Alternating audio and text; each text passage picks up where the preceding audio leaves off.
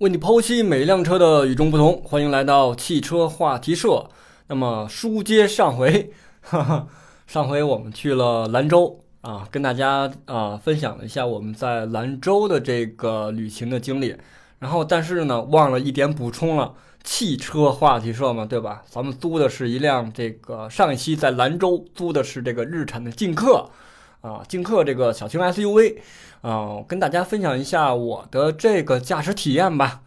啊，首先它的油耗我是比较喜欢的。啊，我们开了有大概，呃，全程的话两天还是三天的行程，开了一共有这个一百四四一百五十公里左右吧。啊，确实，呃，就每天都在开，但是路程确实是不太长，因为兰州并不大嘛。然后。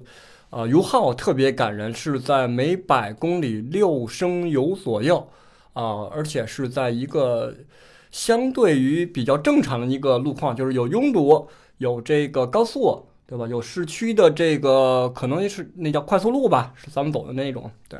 外环路啊，环路对，啊，它的油耗是在六个油，啊，整个的驾驶感受来说的话，因为它我们这个车是一个，啊。低配车型，因为租车的都是这个盖板车嘛，对吧？啊，配置不是那么很丰富，但是，啊，整体的驾驶感，包括这个乘坐感受，啊，还是不错的。啊，如果你喜欢这个车，对吧？如果你是即将是要买这个车的话，可以去体验一下，去试驾一下，然后感受一下它的这个各方面的一个情况。呃，这个车的话，先分享到这里，咱们。书接上回，聊一聊下一站敦煌。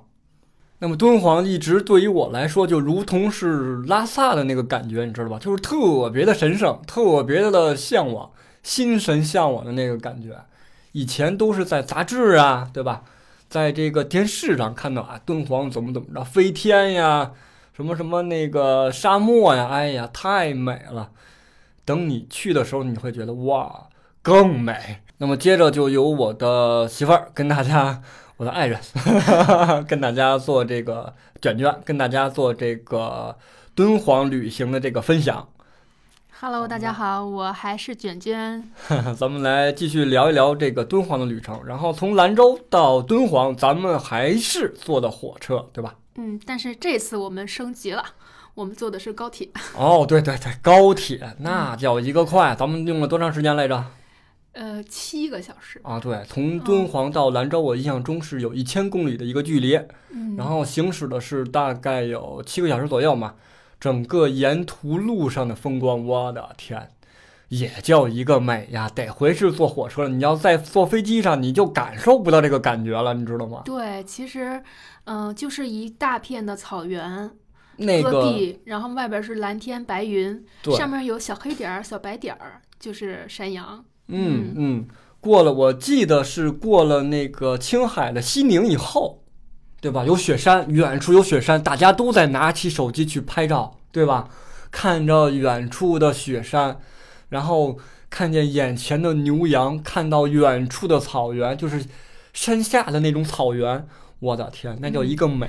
对，然后你想，哎，就大家能想象得到这种情景吗？然后再跟上一上一次卧铺的环境一对比，高铁的环境简直了，这套是吧？哎呦，真的就是，你就如同就是火车的那个窗户，就如同一个画框一样，真的就是每个人都在拍这些场景，太美了，真的。如果你没有坐过火车，或者是啊，没有从兰州到这个敦煌坐过火车。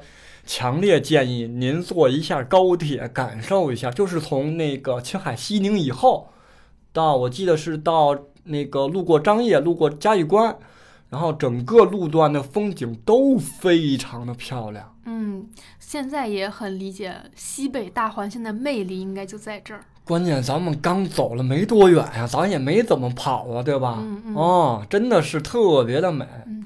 但是还是跟大家说一下，就不要小瞧这个西北大环线的这个自驾的辛苦，因为你看起来它就是一一圈儿，实际上这一路下来真的是对体力是一个考验。哎，没错，就是为什么我们最初规划是十天要玩那么多，因为对吧？咱们按照正常的去规划，确实十天就够了。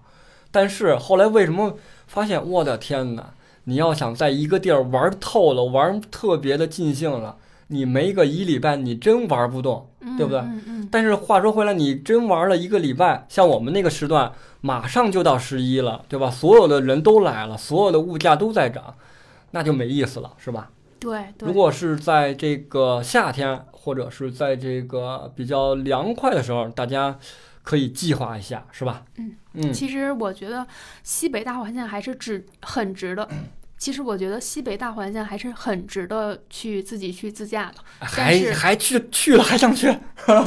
但是非常 考验时间还有体力。对，因为最开始我主张的是从北京自驾到兰州嘛，咱们一边儿一路玩儿，一一路歇，一走到哪儿是哪儿，对吧？累了就歇，那个高兴了就玩儿。但是实际上，你仔细想一下的话，真的是，如果你自驾从不管是北京也好，不不管是从上海也好，对吧？因为我们在火车上遇到了从这个厦门过来的一个大哥，人家都是坐火车，人家就觉得，大家其实都觉得坐坐火车是最方便，而且能一饱这个风景的最好的方式。对，因为你其实坐火车跟坐汽车的它的体验是不一样的。嗯，嗯，汽车它的空间比较小嘛，嗯，然后火车的话，你可以站起来溜达溜达呀，然后还可以看一下，然后还可以看一看窗外的风景啊，对吧？这些，哎嗯。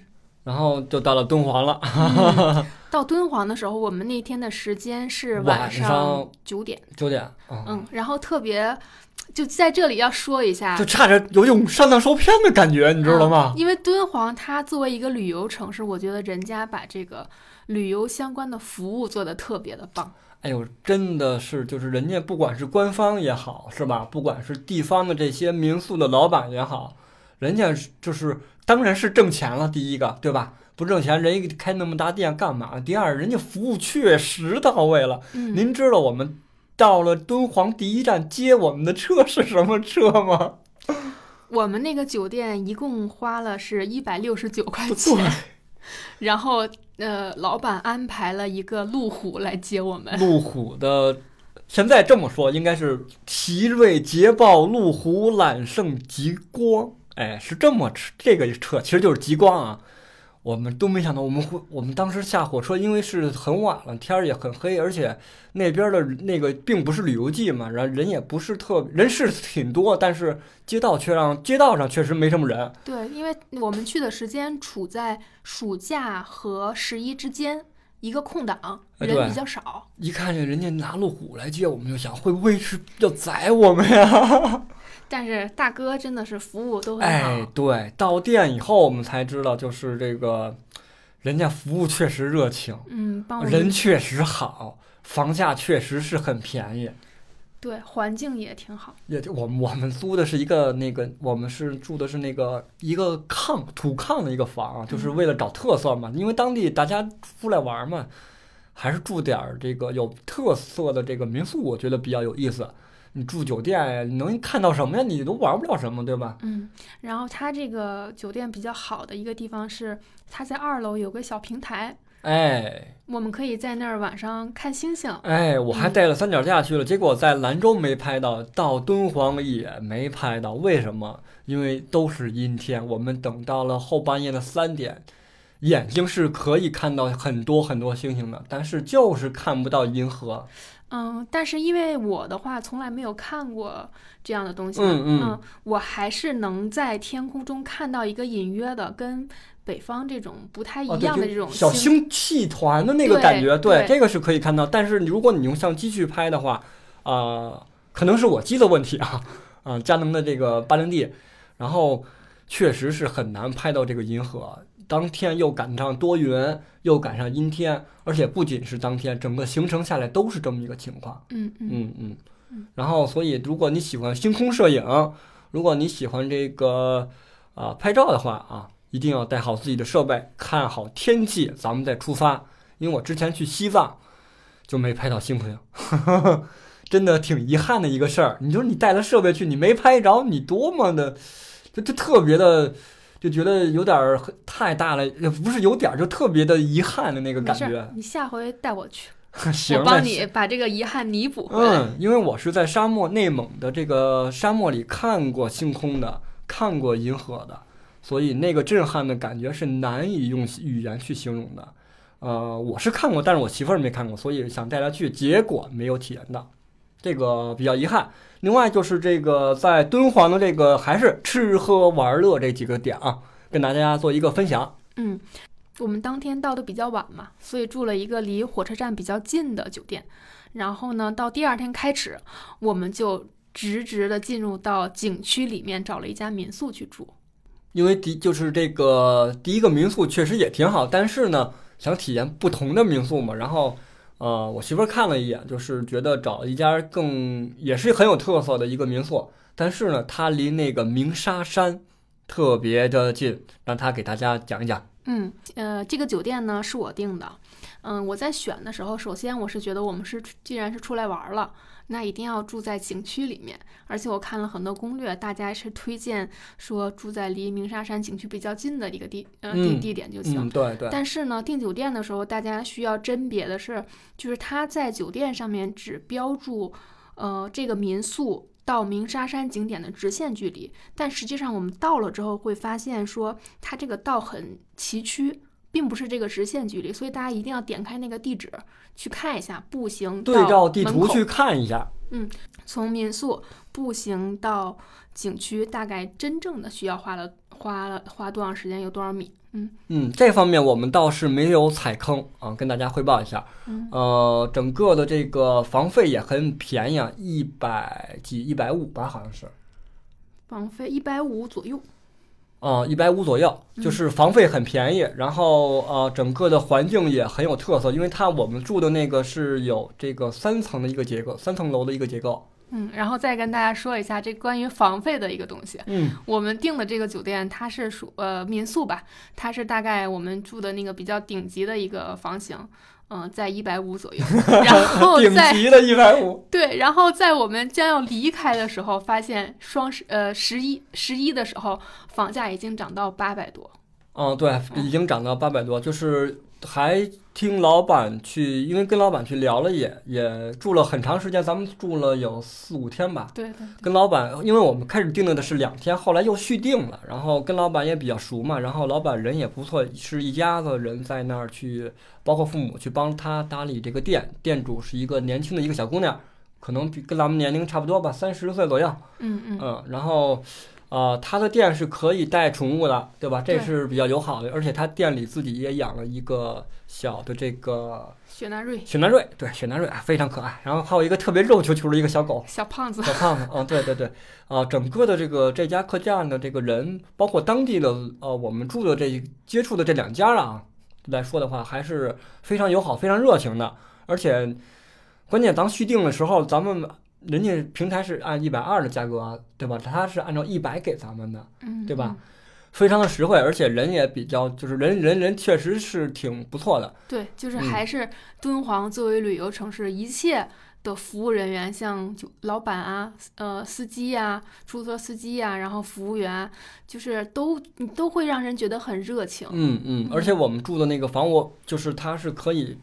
合适和那个鸣沙山那个景区是正好是对面，你站在它那二层的亮台上，你完全可以望到对面山，就是沙子山上的那些人群，他们也能听见他们欢呼啊，各种的，觉得还不错。尤其是因为那会儿天冷，天儿比较冷嘛。如果是我觉得是夏天的话，大家坐那儿喝喝茶，看看对面的风景，对吧？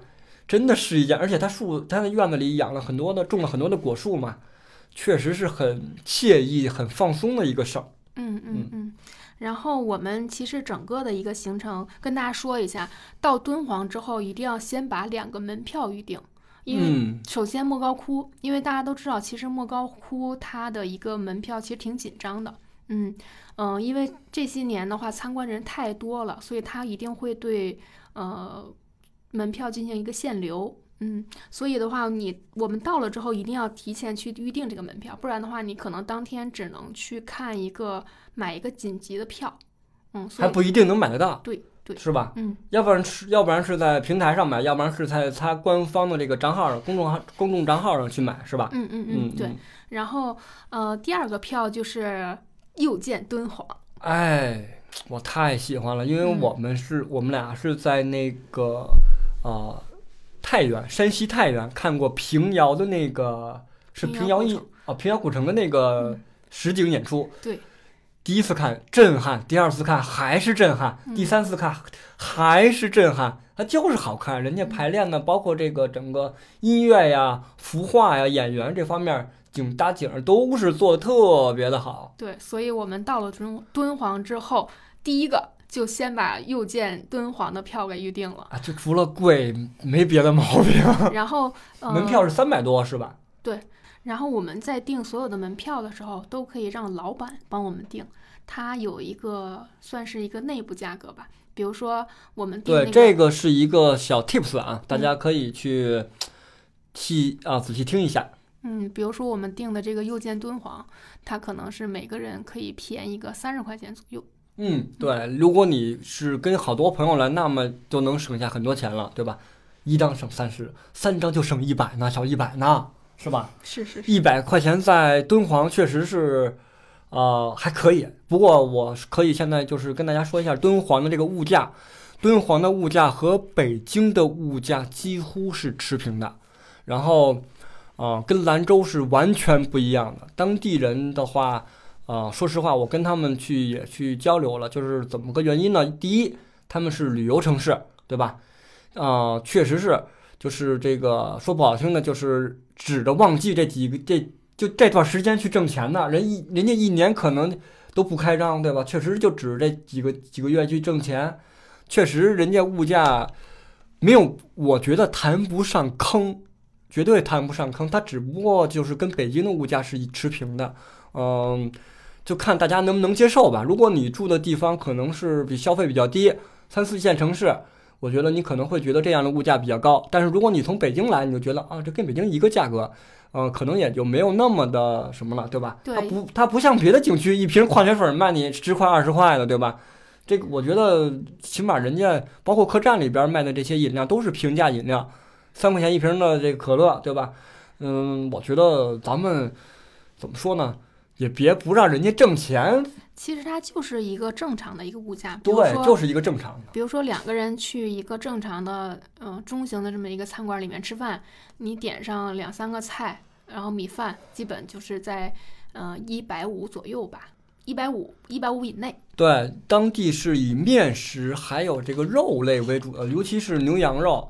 当地也有这个猪肉啊，他们当地是叫大肉。然后，呃，我就是咱们也很去出门在外啊，一定要注尊重人家的这个呃观念，还有这个饮食这个信仰。信仰，对，对对对。然后因为是以牛羊肉为主嘛，因为呃也算是就是回民地区嘛，咱们还是尊重人家的当地的。不过人当地的牛羊肉，不过当地的肉确实是好吃。一稍后我再给大家聊。然后现在呃接着接着聊这个呃这个这个旅游这块儿的呃这块儿的攻略。然后我说一下我的这个咱们第一站吧。嗯。啊，呃，其实这样，你像敦煌的话，刚刚已经说过了，呃，一个是莫高窟，一个是沉浸式的舞台实景表演，第二个就是它有好多个什么东线、西线，哎，嗯，对这个是比较灵活的一个，就是因为它其实每天都有很多的旅游车去发车，你嗯，只要提前一天报上名，第二天跟着这个车去走就 OK 了。第二天人家开着那个考斯特还是中巴呀，去来你这个民宿门口接你，这个服务我觉得还是挺好的，关键也不贵。我们虽然没选啊，我们啊、当地是你可以在平台上看到大概有两个套餐，一个是七十八块钱套餐，然后一个是一百二十八的套餐，我记得是这两个档。其实我问了一下他们去过的人，七十八的套餐就是把整个西线都玩完了，呃，就就就是还是可以的一个人，呃，怎么说？我们开始以为是七十八会不会有坑啊？会不会有强制消费啊？对吧？至少我们问的那个就是去过的人以后，他们都回来以后都说是没有强制性消费，只不过就是什么都不管，只是把你带到从 A 点带到 B 点 C D E F 点，然后再回来，嗯，对吧？？它就是相当于，嗯、给你一个多一个交通工具的选择去景点儿。嗯，除了选择跟这种旅游团去，还可以在在当地去租车。哎，包车，嗯，包车包车的话，我们九月份的价格还是以我们九月份这个价格为例啊。他们说是淡季是四百一一个车一天，然后是旺季是四百五到五百，也就旺季也就十一了呗，对吧？嗯嗯，嗯然后也还不错。但是我个人还是喜欢这个自驾嘛，自己开着车，对吧？大戈壁上跑吧，对吧？然后这个感觉我还是想体验一下。于是乎，我们就租了车，车也不贵，嗯、车是肯定是比那个兰州要贵嘛，是，但是和正常租车是价格是一样的，是大概你像我租的是一个丰田的雷凌。嗯，价格是我印象中是在一百三还是一百五左右一天，嗯，当然这个还是不包括保险的，但啊、如果你需要保险的话，嗯、一定要买上保险，不是你需要，是你一定要买上保险，呃，五十块钱一天，啊、你可以在这个选上给它勾上，然后就可以去放心的去玩了，对吧？对，开车的时候就没有那么多顾忌了，毕竟咱是在外地嘛。对，多一份儿多花五十块钱，其实也 whatever 了，也就对吧？没有什么了就，嗯嗯，然后给大家提醒一点，就是如果选择自己开车去，那一定不要贪睡，早点起。咱们是十点钟起的，导致我们最后一个景点魔鬼城没有去成。啊，对，然后先跟大家说一下这个，呃，东西线吧。东线我印象中大概就是这个胡杨林之类的，就是胡杨林之类的。然后西线可玩的就多了，是吧？西线，第一站是敦煌古城影视城，嗯，嗯，它是其实这算是一个影视基地，像什么新龙门客栈啊，都是在这儿拍的。然后我们大概游玩时间大概就是在一个小时左右。嗯，嗯，其实很快就逛完了。嗯如果你需要长时间拍照的话，可能时间会稍微长一点。但是，嗯，其实里我们去的时候没有，几乎没有人啊，里边就觉得很冷清。然后该拍照拍照，该也没有什么拥挤的啦，是吧？各种乱七八糟的一些事儿，就很快一个小时就逛完了。嗯然后门票是四十块钱一个人。嗯嗯嗯，然后第二站的话，我们是去，西线的第二站，嗯，西线的第二站是西千佛洞，西千佛洞，对，嗯，二十块。钱一个人。然后这个里面的话，就是参观了几个也是跟莫高窟差不多的嗯，一些窟，然后里面有佛像，有壁画，嗯、它是有一个导游带着你进去，属于一个小团，嗯，讲解的也比较清楚，但是给我的感觉就是还一般般吧。确实是，就是感觉让你觉得这个节奏很快，因为它没有几个洞窟是开放，我印象中是有四五个，是吧？差不多，差不多。可能有半个小时就结束了，那个感觉嗯，啊。然后，呃，就大概就这么一个流程吧。然后，如果大家还是喜欢这种，如果你是学美术的，如果你是学绘画的，对吧？你可以去更深的去了解一下，然后听听他们去怎么怎么去讲解的啊。，嗯啊其实呃讲的也没有那么细啊。对他，其实讲解员主要在传导的一个思想就是，近些年，呃，现代人在对壁画的还有佛像这么一种破坏，呼吁大家保护文物。近代，比如说这民国时期的，嗯对吧？那会嗯，儿他主要是他主要是说，嗯、在清朝的时候，因为就是这个一批的这个佛洞建立的比较远嘛，然后大概到呃清朝的时候进行了一批修复。但是修复的时候呢，就是因为 导游给我们传递传导的一个思想是清朝它的这个审美比较比较低，所以他是说破坏了原本壁画跟佛像的一个美感。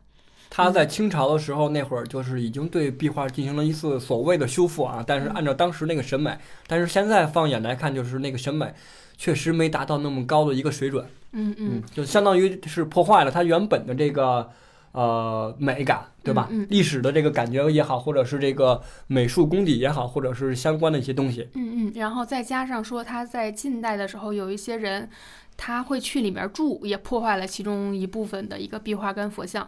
其实导游整体的讲解一直在讲解怎么破坏呀、嗯然后怎么修复啊，导致我们今天对文物的一个修复的艰难啊之类的东西。嗯他关于壁画本身的故事并没有讲太多。嗯嗯，所以大家喜欢的话，还提前做好攻略吧。然后去了这个千佛洞以后，因为我们是自驾的嘛，然后就去了这个下一站是这个阳关，阳关。哎，这个阳关，我们在客栈的时候，客栈的这个呃保洁阿姨就跟我们当地的人啊，她是一个当地人，就跟我们说了，千万不要去这个鸣沙鸣山沙山骑骆驼，鸣沙山骑骆驼是一百块钱一个人，然后哎是一个人是吧？嗯嗯嗯，一个人。啊，一个人是一百块钱，然后你去那个阳关骑，阳关才六十，我们就听了这个阿姨的这个劝啊，然后确实是听人劝，吃饱饭，六十块钱骑骆驼，而且骑了是半个小时，那是相当的爽啊。对而且它是我们带我们走那条路没多少人，嗯，嗯，然后也反正就是这个骑骆驼的体验，我觉得还是挺对我来说挺惊奇的。哎，我也是第一次骑，嗯，因为你我们平时看骆驼觉得它慢吞吞的，但是你是我不是第一次骑，我想起来了，我小时候大概是在五六岁的时候骑过，这是第二次。嗯，嗯，然后你你平时你看见骆驼，你觉得它慢吞吞的，但是你上去之后，你一下子它一起来，哎感觉你自己腾空了一样。嗯嗯，嗯反正这个体验就就就很之前很很惊奇。头之前我在抖音上刷到过骑骆驼这个在敦煌当地骑，就觉得哎有什么可叫的？等你坐上骆驼的时候，你也叫，真的 一点儿不稀奇，嗯，它跟、就是跟骑马的感觉还不太一样。啊不一样，它起来那个突然间的那个增速感就是特别不适应，对，但是确实的刺激，特别的有意思啊。对，而且其实这个骆驼它体型上体，而且其实这个骆驼它体型上来说还是挺大的。你真正站到它的面前，你会觉得有一种这个嗯、庞然大物的这种感嗯，觉。对对，对你在他背上的时候，其实我是我不知道你啊，反正我是不太敢动。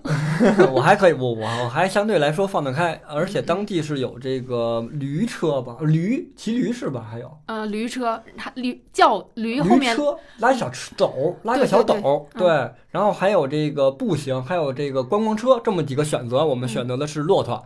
呃，阳关这里边古城的话，有我们也逛了一下，也有一个嗯不类似于那个甘肃的这个博物馆是一样的，包括它有这个当地的这个一些呃考古时期，就是考古的时候发现的一些遗址的这些东西照片也好，或者是一些呃实物也好，包括一些青铜器，对吧？它也是有一些展览的，咱们也可以顺便去逛一下。这是在它的大门的入口的那个位置，嗯，嗯，然后阳关，嗯，最，然后阳关最出名的那个一条在沙地上的栈道，栈道，大家一定要哎，去，因为我们碰见了一个朋友，这个朋友就是呃他在入口的时候跟我们碰见了，我们已经逛完了，那会儿回来从嗯栈道回来之后，朋友是参加那个比亚迪的活动，然后正好是在那个这个阳关这块儿遇到了，对然后，聊了一会儿我们就走了，过一会儿他们追上来了，我说哎，我说你们这么快就去完去完这个阳关了？他说啊。不就这么点儿吗？我们说不是，阳关最著名的景点栈道你们没有去。对，嗯那个地方是需要就是你去坐骑骆驼也好，或者是坐观光观光车也好去到达的一个地儿，然后特别的适合打卡拍照，建议大家，因为我们停留时间。它那个骆驼是有时长的，是限二十分钟，二十分钟以后你必须要回来，对吧？所以我们只是在赶紧的打卡拍照以后，就赶紧去坐骆驼回来了。对，因为我们去的时候属于一个旅游的淡季嘛，所以它可能过来的骆驼没有那么多。如果大家是在旺季去的话，可能一波一波的接着就能嗯攻上了。攻上了，对嗯对对对，这一点需要大家去注意的。嗯然后，而且阳关那边的阳关有名儿，什么有名儿啊？葡萄。等你到阳关的那个路口的时候，你会发现两边都是那类似于新疆的那种晒葡萄干儿的那个房子。大家如果感兴趣或者喜欢吃葡萄的，可以尝一尝，买一买。嗯，嗯然后下一站玉门关。哎，玉门关了，嗯，那话怎么说的来着？春风不度玉门关，对，就是这儿。嗯，玉门关的门票是九十块钱一个人，然后它是还含观光车的。这个点儿的话，其实给我的感觉就是可去可不去。我建议大家就别去了，真的就是你去了以后，你会，如果你对历史没有那么多的知识储备，对吧？或者是没有那么多的深刻理解的话，我认个人认为，纯属是浪费时间、浪费钱。你如果有那时间、有那钱，你还不如去别的景点儿，比如说阳关，你多待一会儿呢，对吧？嗯嗯确实里面的景点没有什么，说不好听的，就是几个旧城墙的遗址，对吧？？嗯呃，仅此而已。然后你在我的认知里就看到的话，我很喜欢看这种历史性的东西。但是如果你当到了之后，而且你还花了钱了，而且还没有讲解，这个在你眼里它可能就是一个一块土墙，仅此而已。就是我觉得大家自己自行选择吧，也不，但是还是还是要说一下，就是我觉得敦煌这个城市把所有的关于旅游的服务做得特别好，因为哎它给我们安排了一辆观光旅游大巴车。就是你不管去哪个景点，它都有车接车送，哎完全不用你去找路啊、找嗯车呀、嗯什么的。嗯，这一点还是就是人家做的还是比较周到的这块想的。嗯下一站是魔鬼城没有去成，鬼城没去，嗯，因为魔鬼城它的最晚的一个入城哎，这一点大家一定要记住，这个做好这个攻略时间的安排一定要做好。七点半吧，我印象中是晚上的七点半就是停止入园，还是停止怎么着来着？止入园，停止入园了，对吧？嗯我们从玉门关出来的时候，六点半左右，发现过去已经来不及了。根本来不及，嗯一百多公里呢。嗯嗯，嗯嗯，而且敦煌那边的限速，你大家知道不是让你开一百二，限速我印象中是七十还是多少来着？它是有一个区间测速的，然后还有限速牌，我印象中是七十啊，可能马路特别直，而且还没有车，但是你就是不能的超速，如果你超速的话，后果大家也是知道的，所以慢慢在车上看风景吧，对虽然都是大戈壁，您就来这一回，慢慢欣赏欣赏呗，路边停个车，捡个石头，对吧？我们也去捡石头了。嗯，但是我觉得我，嗯、其实，但是我觉得就是这就是我们一天自驾的一个整个的一个行程跟嗯嗯路线。然后选择自驾的好处就是，因为我也在大戈壁上开车了，哎，我觉得在戈壁上开车还真的是不一样吗？对非常的不一样。因为我们去的时候再是放一首《千年之恋》。对我们去的时候属于是淡季嘛，就是你会发现前面没有车，后面也没有车，没有人催你，嗯，然后两边就是平地，地平线，夕阳西下。对，就感觉世界上好像就只剩下我们两个人跟一辆车在这儿开着，哎呦，开半天一个车都没有啊，真是怎么办呢？特别的。就是那种心情，又有点害怕，然后又很兴奋。当你当你从城市里走出到这个户外的时候，你会发现，就是整个人的心情还有状态全被周围的环境所感染了，对吧？嗯，这个我觉得就是自驾游也好，或者是出去旅游也好，它所带来的一个最不与众不同的，对吧？就像咱们节目一样，对吧？与众不同，对吧？嗯，它就确实是能给你带带来这种体验，确实不一样对，。然后你在这种状态下就会特别出片儿。对，嗯我们也拍了很多的照片嘛，包括一呃还有视频。然后呃，第二天的话，这是就是这是第二天的一个行程。嗯，第三天我们是很早就预定了一个莫高窟的门票，然后莫嗯高窟是在第三天，是我们预定的是下午。嗯，上午的话我们是去了雷音寺。对，上午去了雷音寺转了一圈，然后嗯、就是第一是免免门票，第二是离我们住的地儿是非常的近，对吧？咱们也我们那天也是没有什么安排就去吧。然后进去转了一圈，正好是赶上了当地的这个雷音寺的一个什么什么活动来着？是全国所有的僧人都来这个寺院参加一个考试。嗯嗯这个当然他们考试的话是有一些封闭区域不让进的，然后嗯但是我们在外面能听到，嗯、这念经的这个对对，就感觉还挺净化心灵的感觉，而且感觉就是第一次现实生活中听到这种声音。哎，以前都是在看《西游记》什么，对吧？一一一好像好多一个寺庙里大家都在念经，嗯那个感觉是敲着木鱼儿或者怎么着，那个感觉只是在电视里看到，但是现在哎，当天我们特别巧，嗯，哎，就感受到这个场景了。对，感觉很，就感觉给人一种特别虔诚的感觉。嗯，嗯这个一点也是比较有收获的嘛。嗯，就是虽然说近年来，就虽然说近年来一直在网上有各种什么成为一种职业啊什么的，但是当你真正的去看到一种真实的这种比较大的这种雷音寺里面，你会发现其实人家是叫雷音寺，真的。对，你会发现嗯其实大家都很虔诚。嗯，并没有那么多世俗的东西在里面。算也算是一个一次呃比较美好的回忆吧，算是。嗯嗯嗯然后上午去完雷音寺，然后下午我们就去到了这个重点莫高窟，哎敦煌莫高窟，全国闻名，全世界闻名。但是我们去了，确实感觉不是那么回事儿。呃，他是先去到一个旅游乘客中心，然后你进去了之后会先到两个影厅看两个电影。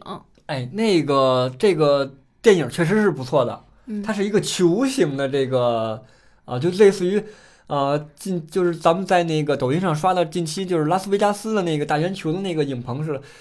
类似啊，咱们不是肯定比不了人家那个，但是整个球形的影这个荧幕，我还是我俩还是第一次见，嗯嗯，而且它做出的那种三 D 效果呀，包括那种观感的感知，你那个视觉刺激，确实是很有冲击力的。嗯，然后很真实，很沉浸。哎，对，给你讲敦煌的这些历史啊，对吧？呃，特别有意思，而且特别的有沉浸感，真的。嗯然后座椅很舒服，我就 我就在想 睡，着了。对我就在想，其实你也不用带我去看什么真的，你把所有都做成这种让我舒舒服服的坐在这儿看就挺好。对，人家这个就是当地这方面做的，我觉得和把这个古典的这个历史的东西和现代科技结结合在一起，对吧？给你做成这种体验，我觉得第一有创新，第二特别的深入人心，让人很有记忆点。去了还想去，看了还想看，对吧？嗯？但是随后接下来的这莫高窟的行程，整个景区的游玩，我个人觉得，说实话，我不是很玩的，不是很很很，可能我期望值太高了，或者是咱们之前看别人做的视频都很精致啊，讲这讲那，但是你去了以后觉得还是很仓促，还是没有什么东西，是吧？对我们一共看了大概是八个窟，然后他会导游给你每个人发一个耳机，嗯，他会带你一个一个窟的进，一个一个给你讲解。然后这八个窟其实是不不确定的，你没准儿就赶上那个窟。嗯，我们赶上一个比较有名儿的，就是那个王元禄那个窟，你记得吗？哎，太印象深刻了，这个人，我嗯，而且王元禄这个人在那个敦煌的那个又见敦煌《又见敦煌》里边实景演出也会有这个人物，然后 演员的这个呃对于这个形象的这个雕刻呀，包括整个的演绎也非常，包括服装画这个画画术，还有这个整个的一个表演的过程，真的让人就就记住他了，对，就把我就这个人记住他了。演活了。哎演活了，确实是这个是很有意思的。嗯嗯。嗯，要给大家剧透一下吗？啊，是 大家看了以后再说吧，如果你愿意去的话，嗯。行，然后这一天就结束了。嗯。呃，我们第四天吧，嗯，第四天我们就去的是，首先我们早上去了菜市场，哎，为什么去菜市场呢？因为我老公啊是一个非常喜欢做饭的人，嗯，所以姐妹们，嗯，找老公呢，其实长得帅呀，啊，当然重要，当然重要。然后其实我觉得顾家也很重要，嗯嗯其实逛菜市场的目的就是想了解一下当地的这个呃实际的物价，包括这个实际的这个呃有什么特产美食啊，都基本都是在农贸市场或是在批发市场，对吧？我们去看了这个羊肉，嗯第一步先看了羊肉，跟客栈的这个阿姨去呃打听了一下，嗯、当地的羊肉是我问了一下，因为都是这个我们在北京吃的都是内蒙的这些，说不好听就是育肥羊。呃，行内人肯定可，因为我也也了解了一下嘛，基本上都是张家口的羊拉到内蒙住上那么一两天，从内蒙拉到北京，告诉你这是内蒙的羊，哎，大草原上的，是那么回事吗？你一吃，那膻味儿那重，那根本就不是，是不是？嗯但是呢，这整个行业都是这样嘛。嗯如果你去了当地，你吃了他的这个烧烤，一会儿咱们说到美食再会会说到这些东西啊，你就会觉得，我的天哪，还有这么好吃的羊肉吗？我媳妇儿是一个不吃羊肉的人，她居然哐哐哐的吃羊肉啊！对，这个稍后一会儿跟大家做一个分享。嗯然后去市场去问了一下当地的物价，嗯、它是分这个羔羊和老羊。老羊的话是这个，我印象中是二十二十六还是二十八二十八一斤，然后羔羊的话是三十一斤，是吧？嗯但是如果你是想这个，呃，去找，因为我们联系了一家，这样第二天的话就去了他的那个分店，去做的这个，去买了一只半的羊。他这些店呢，其实整个为游客这么一个服务的流程特别好，因为他店里有塑封机，然后旁边就是快递，如果你是去农贸市场去买这些葡萄啊、水果、牛羊肉啊，它是大概率是没有这个塑封机的啊，所以一定要去那种农贸市场门口的这种，比如说店里边儿，它是一般情况下是都是会有的。嗯，嗯然后它整个敦煌其实，嗯，为游客这个整个带特产的这个服务做得挺好的。我们去菜市场的时候，已经有一波人在那儿一箱一箱的打包葡萄，全在发顺丰。嗯，但是我一看快递费，哎呀，算了吧，太贵了，一百多好像是吧？咱如果是发到北京，一小箱，一百多还是三百多快递费，我忘了，嗯，一百左右。一百左右是吧？嗯啊，对，还是比较贵的。因为其实我们觉得，你这个价钱在北京已经买，已经能买到挺好吃的葡萄了，嗯，嗯就没必。嗯要说我们再去而且我们在市场回来。市场尝了，然后是后期做视频会带给大家看，就是大大哥说这个尝尝这个葡萄，我们不想尝，结果一尝，我勒个天，是涩的，嗯对，第一次吃见涩的葡萄，对对，咱不懂，咱就先聊到这儿，然后然后当天呢，我们就去了鸣沙山。嗯，对，嗯鸣沙山，嗯，鸣沙山这个门票跟大家说一下，它是一百一十块钱一个人，然后这个门票它的有效期是三天。哎，三天你随时都可以去，你今儿去完，明儿还想去，还可以去，嗯，嗯，然后到晚上的时候，鸣沙山上会有一个主持人带大家合唱，给大家搞活动。哎呀，说的真好，我们都没赶上，为什么呢？嗯，刮大风了。对，我的天呐，一百一个人一百多，两个人两百多的门票进去以后都没进到景区里边儿，只是在门过了大门口的这个第一个沙坡上，半沙坡上拍个照而已，对吧？他也然后那个就是当天天气确实是不好，得五六级的大风量，在山上的风风速就更高了，沙子吹在打在脸上都发疼的那个感觉。这个根本就睁不开眼。对，然后后期呢，我们就尤其这个行程的一个改变，结果还是没去成。嗯，嗯，反正这个风沙打到脸上的时候，我就感觉真的是古代人太不容易了。哎，这是一方面，另一方面就是对于你这个拍照啊心情来说，就是完全没有任何心情去玩儿了。啊、整个的大概的一个玩儿的行程就是这么一个情况。然后咱们来说说吃吧。吃的话，就是这个当地我印象最深的，就是这个驴肉黄面了啊。但是我回来也跟我媳妇儿了解问聊了一下啊，就是说这个西北美食在北京什么都有，为什么就没有驴肉黄面呢？然后我媳妇儿说怎么说来着？我感觉这个是当地人为了满足游客对于特色食物而编出来的一个东西。对，不过我自己确实挺喜欢吃这个驴肉黄面的。它是一碗这个面条，类似于拉面的那种面，然后跟你加上一些那个当地应该是叫臊子，是吧？嗯，包括有浇头，浇头。浇头，然后有那小豆腐块儿什么的，给你浇上，然后放了几片驴肉，这么一个驴肉黄面。啊、我们当地价格也不一样，我们吃的是二十块钱一份儿的，然后有二十八一份儿的，我们还去了那个打卡店网红店去吃的，我觉得那家确实很坑，回头视频会给大家做攻略。呃，这方面先，呃，吃的方面的话，呃，主要记忆还是以面食为主吧，是吧？最重要的红柳大串儿，哦，对，红柳大串儿，我的天呐，吃了还想吃，你来聊吧。呃，首先呢，我是从小到大都不吃羊肉的人，嗯就连牛肉我都是上了大学之后才勉强的吃一点儿。嗯，但是我到了之后，他给我他给我尝了一口这个红柳大串儿，说嗯，这跟我以往吃的羊闻到的羊肉不太一样。哎，就是它首先没有这个羊肉的，膻味儿是没有的，嗯，第二呢，首先第二，对它这个肉质其实你不像就是它肉质就是新鲜，它就是好。嗯，而且也很嫩。然后你咬在嘴里，再加上它其实有一些羊油在上面，一点嗯都不膻，它的羊油是薄薄的一层，不像咱们这边的玉肥羊那么厚的一个油脂层，就是又香，又嫩。嗯关键当地烤的也好吃，可能调料不一样啊，就是、嗯呃，就是很好吃的感觉。就是整个一片肉跟油融化在你的嘴里。嗯，特别的，呃，是形容不出来，大家有机会自己去吃吧。真的，我们回来是买了一头一只半的羊嘛，然后到现在还没消化，慢慢来。呃，我对当地羊肉是比较感兴趣的，就是，呃，这个羊肉确实是好吃。当地人说了，只是只吃这个新疆阿克塞的羊，嗯嗯嗯。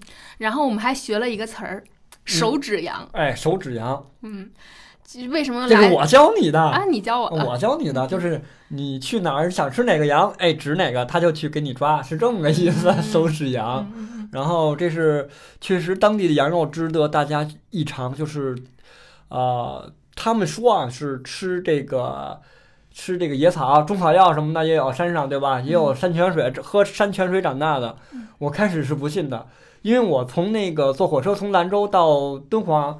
咱们刚才也聊了嘛，对吧？看到雪山下边有牛羊群了，那家伙一大片，我我就我我才信他的话，你知道吧？嗯他们当地人也说了，即便是当地的圈养的羊，它也比外地的牛羊肉它也要好吃，对对吧？对，哎、人家说，呃，我们在一个特产店，我们在一个特产店跟一个老板聊了一会儿。老板当时年轻的时候来北京旅过游，然后是去全聚德吃饭，你记得吧？啊，对对对对，被坑了，一千七，对，嗯，然后他，然后他就给我们七吃了一个烤鸭，对，然后他就给我们介绍，呃，当地的这个羊，说其实他们当地人吃的圈养的羊也比我们北京吃嗯的羊肉要新鲜的多。哎，对，这个就是什么来着？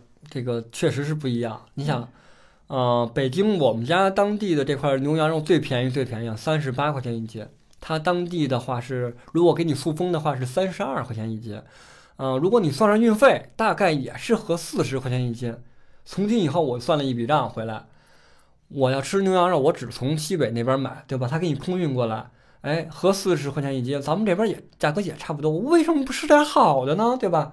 但是话说回来了，当地人都说本地羊根本不够本地吃，为什么全卖到外地了？为什么能卖到外地吃呢？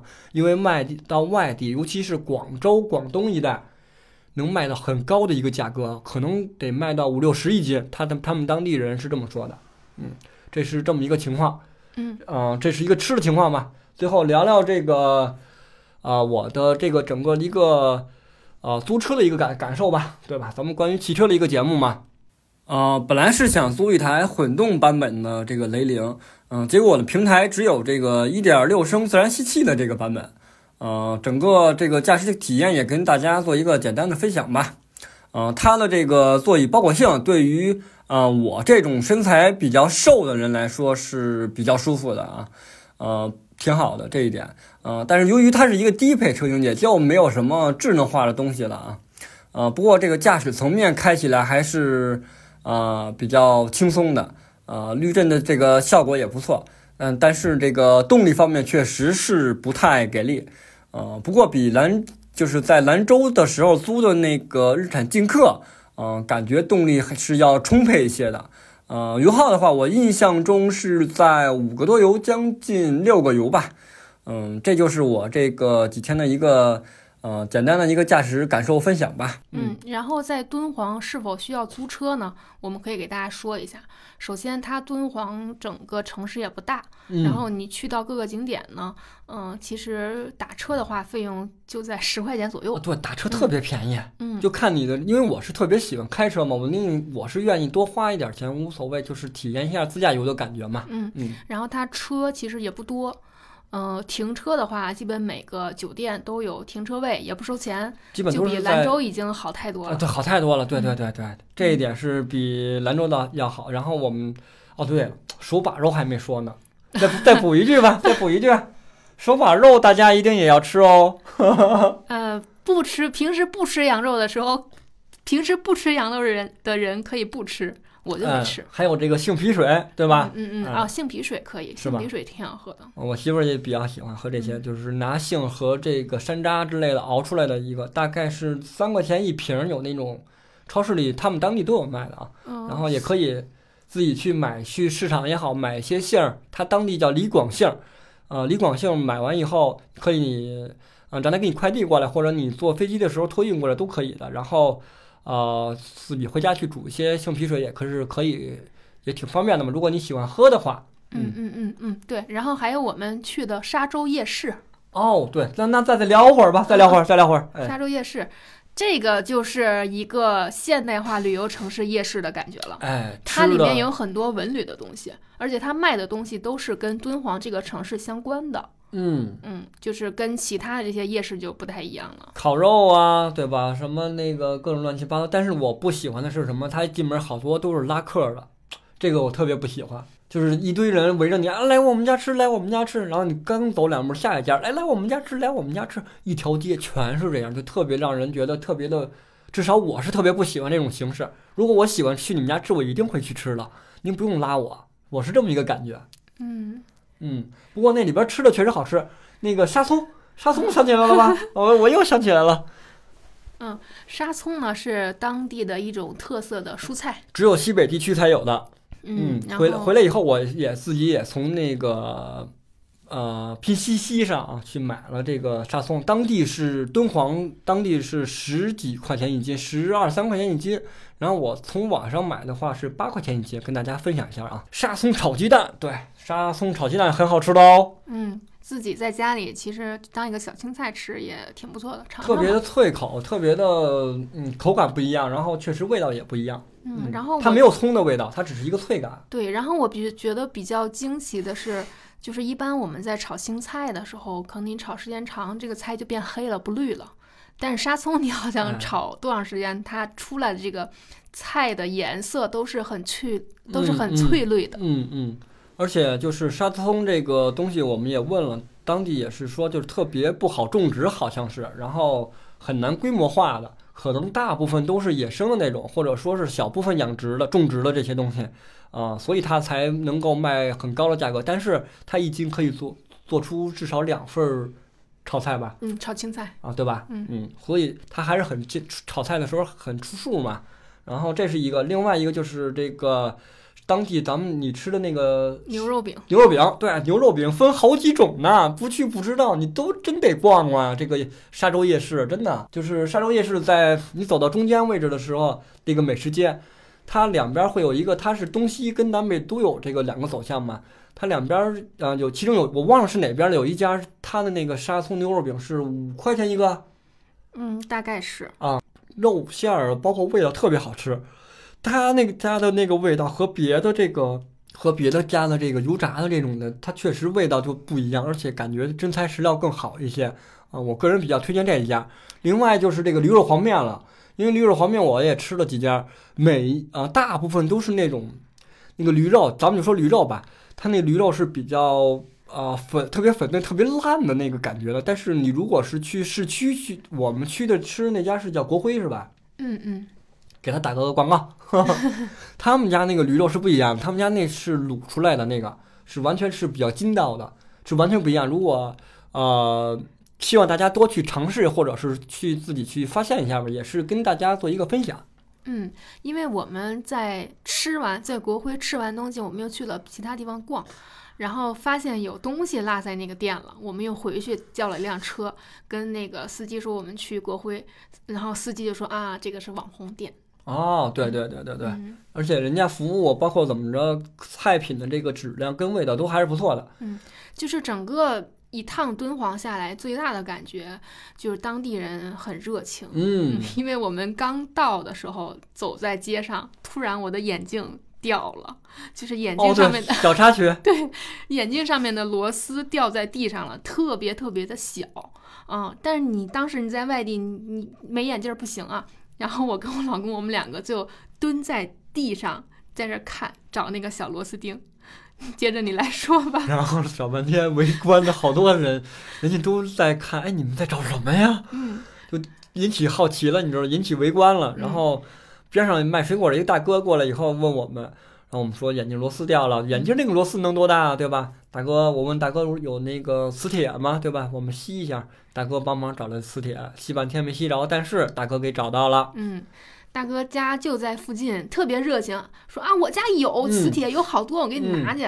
嗯，然后咱们一看人家这么帮咱们，咱们也别不懂事儿，或者是对吧？买人家点水果。嗯，买了。大哥说了，大哥说不用买，不用买，真不用买，很热，很很怎么说呢？呃，很。很朴实，还是很很什么？人家确实是没想让你买，人只是帮个忙而已，对吧？对。但是我们确实，我们是买了一些水果了。嗯，然后其实我买的时候，大哥说不用，我就感觉，呃，有点对不起大哥的这份 纯纯真的想要帮助我们的心。所以当地人真的非常的淳朴，也非常的乐于助人，就是这是我对于整个西北环线的一个感受。呃，最后呢，跟大家分享一下，就是这个，如果你啊从当地买了一些这个干果，比如说杏干儿，像我回来会买了那个去农贸市场买了这个呃杏干儿，还有葡萄干儿，还有这个呃哈密瓜干儿啊，然后我都是通过让他去给我发快递，这么因为我们东西太多了，本来是想带回来的啊，结果东西太多，就是让卖家发快递发过来的。另一方面就是，如果你买牛羊肉的话，是这样的一个情况，啊、如果你选择坐飞机，那么需要就是这个牛羊肉是需要你，不管你是你是整只羊，我问了，我我特意给机场打电话去问了，你整只羊也是可以托运的，只不过你需要塑封，不要让它的血液去渗透出来。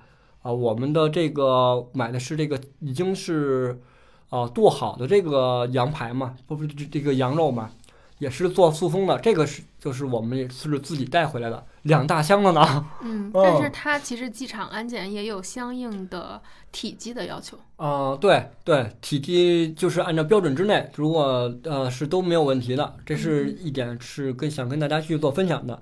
然后另外呢，总结一下，就是我们这一趟一共是呃从北京到兰州，从兰州到敦煌，从敦煌到北京，一共是八天的行程啊、总共的费用是除了牛羊肉以外，是大概花了两个人是一万块钱左右。嗯，啊，这是因为当下确实你想花点儿钱，可能也没有什么可花的地方，就是这么对无非就是景区啊这些是比较大头的一个花销了。嗯嗯，其实这一趟的话，主要花销在敦煌的门票。嗯，嗯，对因为，它整个莫高窟是两百到三百。还有租车的一个费用。嗯，右见敦煌是两到对两百到对三百，然后其他一些小的景点儿也是，嗯，呃，陆陆续续的有花一些。对对对，嗯，好，这就是跟大家做的分享，感谢大家的收听。如果你也喜欢自驾游，如果你也喜欢敦煌，啊，希望大家多去玩玩吧。感谢大家对我们节目的支持，咱们下期节目再见，拜拜。拜拜。